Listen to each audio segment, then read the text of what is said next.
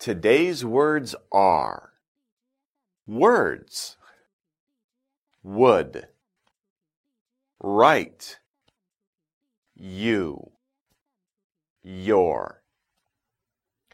We use words to share ideas with each other, right? Words are ideas. For example, do you know these words? Or, these words are good to know. Okay. Next, we have would. We use would to say politely what we want to do or what we want other people to do.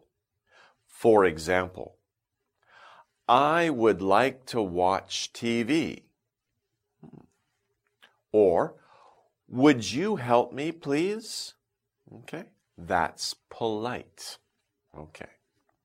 Next, we have write. We use write when we talk about what the words are that we put on paper with a pen, a pencil, or a computer.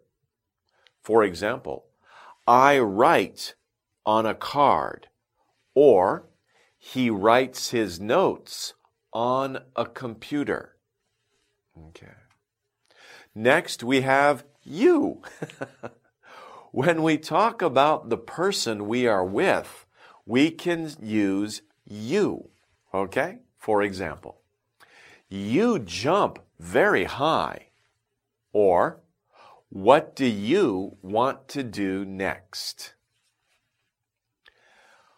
When we talk about several things that belong to the person we are with, we can use your. For example, wash your hands.